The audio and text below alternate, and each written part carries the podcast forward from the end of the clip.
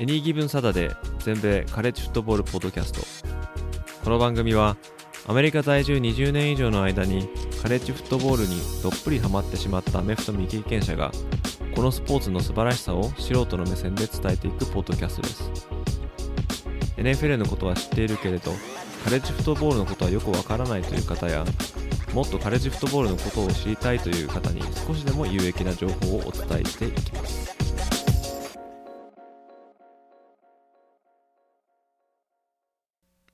皆様ご機嫌いかがでしょうか？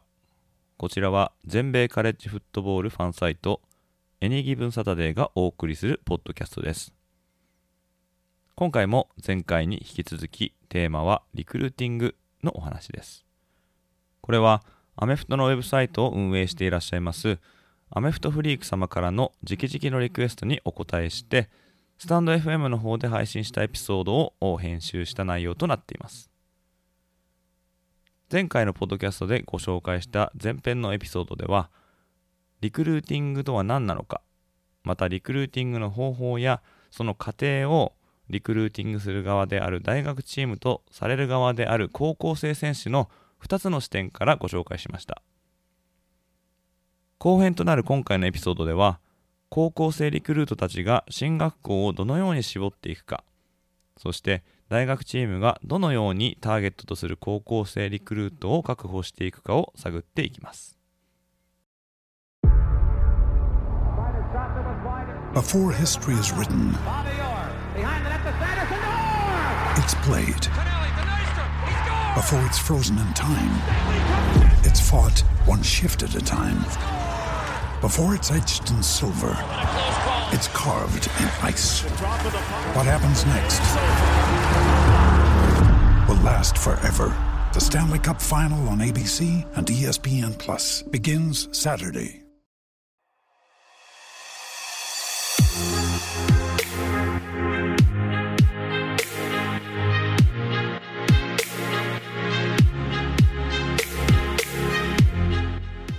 まあ、そういうプロセスを踏んで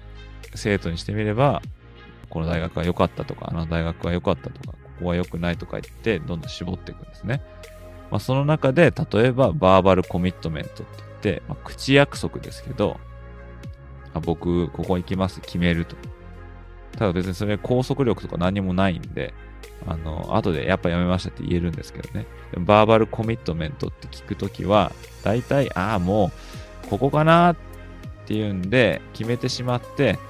決めてしまったらですね、こう監督たちも、あ、こいつはじゃあ例えば LSN に行くんだ。じゃあちょっともうね、他の選手を勧誘することに、ちょっと力を注ごうっていうんで、えっとまたちょっとその労力をね、もう浪費する必要ないですからね。で、またそのバーバルコミットすることで、その生徒もそういうなんか無駄なストレスを取り除くことができるっていう感じで。まあ、それはいつ起き行ってもいいんですけど、ただ、拘束力は全くないと。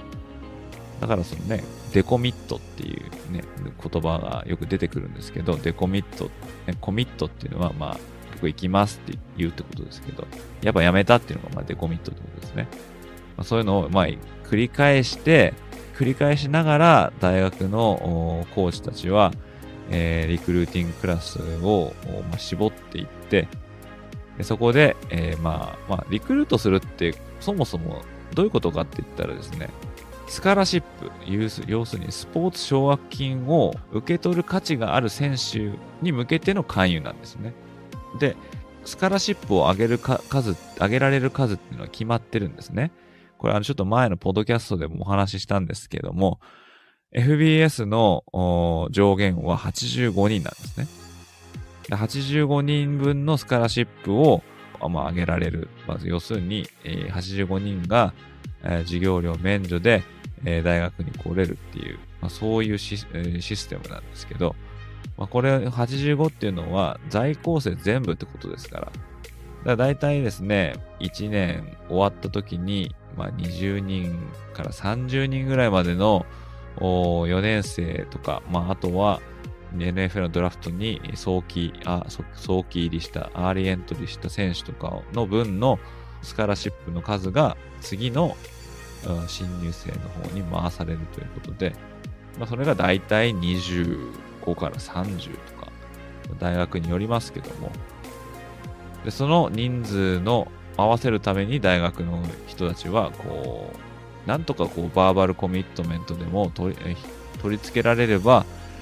まあ、これぐらいの人数、まあ、リクルートできるかなっていうのを、まあ、把握できるんですけど、でもそれは最後の最後までわからないんですね。で、また、あの、大学に入るってことですから、えー、学業もそれなりになきゃいけないということで、高校生っていうのは大体、あの、日本でいうセンター試験みたいな、ちょっと違うんですけど、まあ、ほぼセンター試験だと思っていただければ、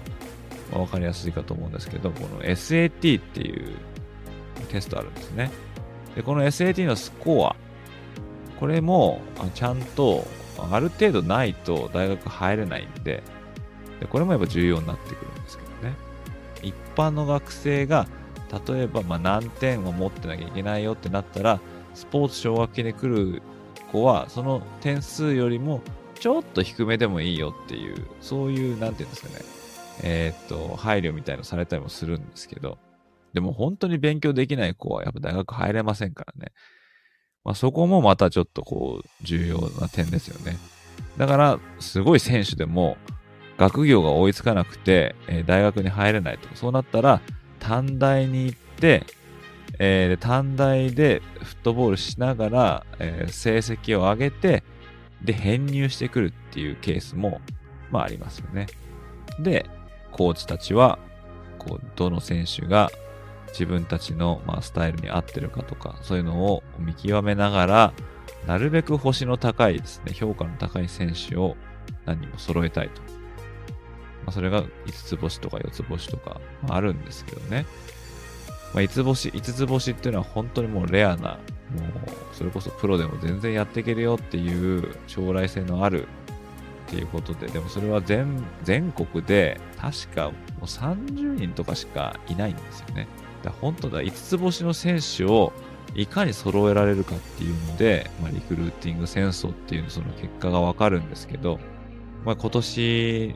のリクルーティングで、えー、まあ見事1位を取ったテキサス A&M とか、まあ、ジョージアとか、まあ、アラバマとかはその5つ星の選手を複数勧誘することに成功していると。まあ、そういう大学ですね。まあ、大学側はそういう5つ星ないし4つ星の選手をなんとか揃えたい。で、高校生たちはなんとか自分のことを売り込みたいということで、まあ、もちろんですね、身の丈に合ったところに行かないとっていうのはありますから、高校のチームで、まあ、先発にもなれないような選手がオハイオステートに行きたいからって言ってリクルートされるわけないですから、だからスカラシップをもらってやりたいんだったら、その自分のレベルに合ったところを狙っていくっていうのもありますけど、でも、どうしても僕はオハイオステートでやりたいんだっていう選手がいたとしたら、それは、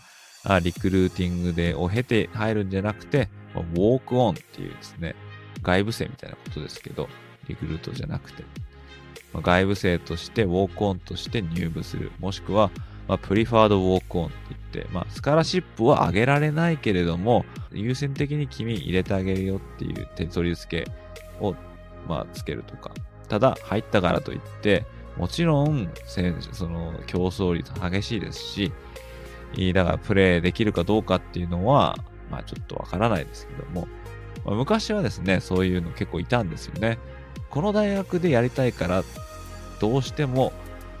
プレイしたいからっていうんで、別にバックアップでもいいから入りたいっていう。でも現在だと、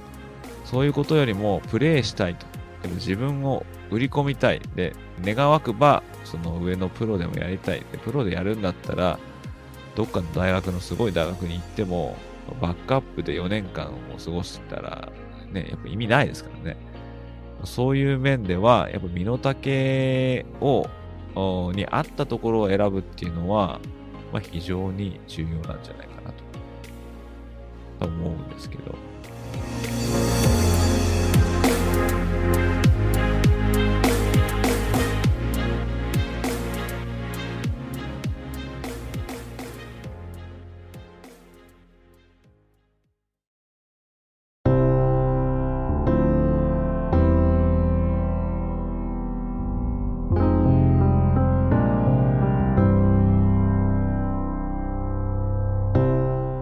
で、またあの大学側はですね、夏の、夏休みとかに、まあ、キャンプとか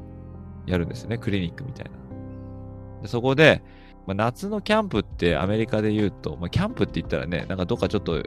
山とか海とか行ってテント張ってみたいなあのイメージあると思うんですけど、もちろんこっちもそういうキャンプってありますけど、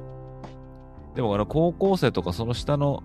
あの、小学校、中学校とかでキャンプって言ったら、まあ、夏って大体高校とか、まあ中学、小学校って休みなんで、でもね、共働きの、例えば親親とかは、子供たちを一人で置いていけないとか。でそうなると、このキャンプと呼ばれるところに子供たちを送ったりするんですよね。それは、まあ別にアメフトだけじゃなくてですね、いろんなものあるんですけど、あの、そこに送って、まあ一日中過ごしてもらうと。まあ、そういう延長上にフットボールのキャンプっていうのもあるんですね。でもこの場合のフットボールのキャンプはよりこのリクルーティングに特化してる活動と言えると思うんですけども、まあ、そこの例えば、えー、そうですね、例えばペンステートとかで、ペンステートフットボールキャンプとかいうのがあるとして、そこにいろんなとこからあ、まあ、参加したいって言ってくると、まあそれは、まあ泊まり込みのキャンプとかで朝から、えー、例えばですね、えー、なんでしょうね、えー、まあ、セブンノンセブンとか、あまだポジションのことのなんかこう練習とか、えー、まあそういうのをやりながら腕を競ったりとか、あとはそのペンステートのコーチから直々指導指導してもらうとか。で、そういう学生にしてみれば、そういう自分のスキルを高めるための、まあ、場だったりするんですけども、まあ、一方でコーチからしてみれば、そういったあ、まあ、参加してくる選手から、あ、こいつちょっといいなっていうのをこうちょっとメモっておくとか、まあ、そういうリクルーティングのツールとして、えー、よく使われますね。このキャンプっていうのは。だから選手にしてみれば、もうなるべくいろんなところのキャンプに行きたいっていうんで、まあ、もし志望校があるんだったらそのキャンプにわざわざ遠くからでも行くとか、そういうこともよくありますしね。そうやって自分の存在感を売っていくと。まあ、そういうところが、あまあ、よく多く見られますね。で、あの、最近、まあちょっと終わっちゃいました終わっちゃいましたけど、ネットフリックスで QB1 っていうね、プログラムがあったんですね。まあシーズン、3シーズンあったんですけど、これ見るとですね、多分まだネットフリックスをサブスクしている方は多分見つけることできると思うんですが、これを見るとですね、結構、リクルーティングを受けてる選手の生活とかが見れて面白いかもしれないですけど、まあ、このシーズン、まあ、3つあった中で、は、ねそれに参加した Q、まあ、QB1 ですから、QB に焦点を当ててるんですけど、でこれジャスティン・フィールズ。これはジョージア大に入って、その後 Ohio State に転校して、まあ、今は現在シカゴベアーズにいますけど、とか、あとジェイク・フローム。彼もジョージアに行って、その後ビルズを経て今ジャイアンツですね。で、また大構成で言えばサム・ハートマン。これあの、昨年はウェイクフォレストは10勝以上上げて活躍しましたけど、まあ、その立役者がサム・ハートマンですね。ウェイクフォレスト大の QB。で、えー、スペンサー・ラトラー。これはもともとはオクラホマに行って、えー、コンオフにタウスカロライナに転校してまあ、こういう QB たちになんか焦点を当てた番組ありましたね、ネットフリックスで。これもしあの、ネットフリックスで見られる方、あぜひ見ていただいて、えー、ちょっとこの、まあ、リクルーティングとかキャンプとかではないんですが、でもそういうリク、ハイ、ハイランクのリクルーターたちがどんな風な生活とか、どんな風なメディアのアテンションを受けてるかっていうのはちょっとわかるかもしれないですね。そんな感じでリクルーティングっていうのは高校の2年生ぐらいから始まって、そして、えー、まあ、志望校とのこのすり寄せがあって、大学の方が正式にスカラシップをオファーして、で僕じゃあそれいただきますって言うと、まあ、バーバルコミットメントとなって、ただこれは書類にサインするまでは公式なものにならないんですね。で、この書類にサインするっていう、この期間が2つありまして、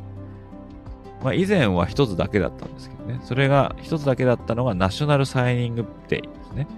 これは2月の第1水曜日に毎年あるんですけど、この時になると、まあ、一斉にですね、高校生たちが、例えば高校の体育館に集まって、え、そしてその壇上に座らされてですね、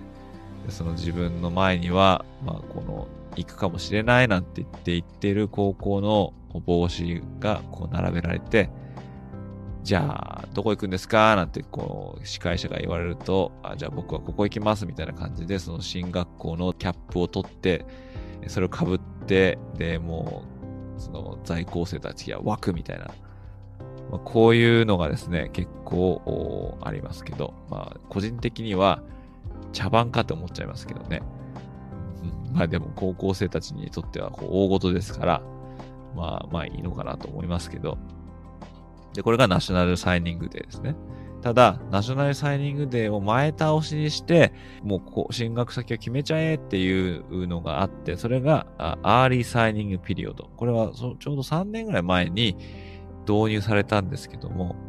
これが12月の、まあ、中旬ないし、まあ、中旬かな？中旬に行われますね。で、今ではですね、もう大体もうこの12月とかになってると、もう大体どこに、誰がどこに進学したいかっていうのは決まってて腹もくくれてるんで、で、この Early Signing Period を導入した結果ですね、もう7割、8割ぐらいの高校生がこの時期にサインするっていう。で今ではですね、えー、 Early Signing Period の方が、 National Signing Day よりもちょっと注目を浴びますけど、ただこの National Signing Day と違って、 Early Signing Period はまだ大学のシーズンが真っ只中だっていうのもありまして、そのコーチ陣にしてみればちょっと負担が大きいと。特に bowl game に出場するようなチームは、 bowl game の練習をしながら、最後はこのナショナルサイニングデーのことにちょっとこう追われるっていうんで、えー、なんかちょっとこう、これはない方がいいんじゃないかなっていう話もありますけど、これはまだ直接リクルーティングとはま関係ないんですけどね。まあそうやって、紆余曲折を経て、見事というか無事に、その、サインする。これは、え、っと、ナショナルレターオブインテントっていう書類なんですけど、これ書類にサインしちゃうと、もう高校、行き先変えられないんですね。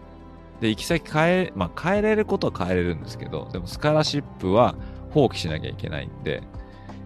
だから本当にここって決めて、もうこう決めたらもうあと心変わりしないよっていうぐらいまでにしとかないと、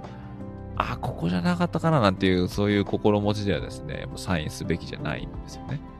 そうやってリクルートって進んでいくんですね。だから大学に入ってからリクルートするってことはないですね。こっちだと。まあ、大学に入ってることにはもう当然もう終わっちゃってるんで、リクルートっていうのは。だその、なんでしょうね。うん。まあ、競技人口がやっぱ多いから、選手を見つけやすいっていうのは、まあ、そのアメリカと日本の違いなのかなっていう。どうでしょうね。ちょっと分かりましたかねこのリクルーティング。まあ多分、おそらく、最低でも分かったっていうのは、すごい複雑なプロセスだなっていうのは 分かっていただいたかもしれないんですけど、でもちろんですね、いい監督とか、いい指導者、もしくはいい作戦、いいコーディネーターがいればいいですけど、でもそのハイレベルでのその、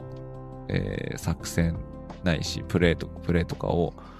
こう、ちゃんとこう体現できる選手がいないと、形になりませんから、そういうのは、やっぱりもうポテンシャルが高い方が、当然、その結果が出やすいですもんね。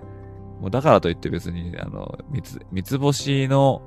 選手が伸びないってことはないんですけど、もう全然いますからね。高校の時に三つ、あに三つ星で、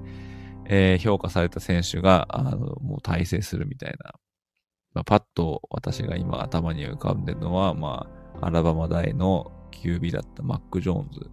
彼は、高校のリクルーティングの時、あれは三つ星だったんですけどね。まあ、今はペイトリオッツのスターターを1年から任されてますから、まあ、もちろんですね、えー、こう5年経った時にもし彼やってなかったら、やっぱり三つ星だからかなって言われちゃう、言われちゃうかもしれませんけども、まあ、どちらにしてもですね、日本にしても、そのアメリカにしても、チームを作る上でリクルーティングっていうのは、非常に重要ですから、私は、まあ、感覚的にですけど、まあ、チームを強くする、その半分ないし、その半分以上はもうリクルーティングにかかってんじゃないかなって思うんですよね。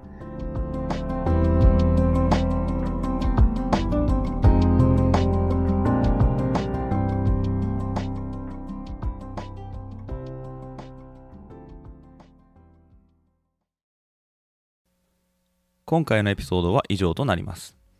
最後までお時間いただきありがとうございました。カレッジフットボールの情報は当ウェブサイト www.ags-football.net でもシーズン中の話から基礎知識、カレッジフットボールの歴史、読み物など盛りだくさん取り揃えておりますので、ぜひお立ち寄りください。また Twitter もやっておりますのでそちらの方もフォローしていただけると嬉しいです。ハンドルネームはアットマーク AGS アンダースコアフットボール1です。